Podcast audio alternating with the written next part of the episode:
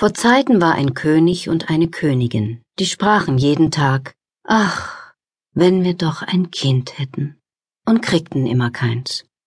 Da trug es sich zu, als die Königin einmal im Bade saß, dass ein Frosch aus dem Wasser ans Land kroch und zu ihr sprach, Dein Wunsch wird erfüllt werden, ehe ein Jahr vergeht, wirst du eine Tochter zur Welt bringen. Was der Frosch gesagt hatte, das geschah, und die Königin gebar ein Mädchen, das war so schön, dass der König vor Freude sich nicht zu lassen wusste und ein großes Fest anstellte. Er lud nicht bloß seine Verwandten, Freunde und Bekannten, sondern auch die weisen Frauen dazu ein, damit sie dem Kind hold und gewogen wären.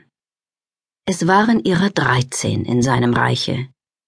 Weil er aber nur zwölf goldene Teller hatte, von welchen sie essen sollten, so musste eine von ihnen daheim bleiben.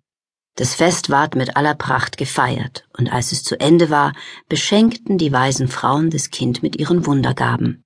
Die eine mit Tugend, die andere mit Schönheit, die dritte mit Reichtum und so mit allem, was auf der Welt zu wünschen ist.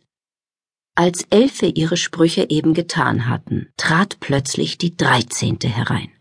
Sie wollte sich dafür rächen, dass sie nicht eingeladen war, und ohne jemand zu grüßen oder nur anzusehen, rief sie mit lauter Stimme Die Königstochter soll sich in ihrem fünfzehnten Jahr an einer Spindel stechen und tot hinfallen. Und ohne ein Wort weiter zu sprechen, kehrte sie sich um und verließ den Saal. Alle waren erschrocken. Da trat die Zwölfte hervor, die ihren Wunsch noch übrig hatte, und weil sie den bösen Spruch nicht aufheben, sondern ihn nur mildern konnte, so sagte sie es soll aber kein Tod sein, sondern ein hundertjähriger tiefer Schlaf, in welchen die Königstochter fällt.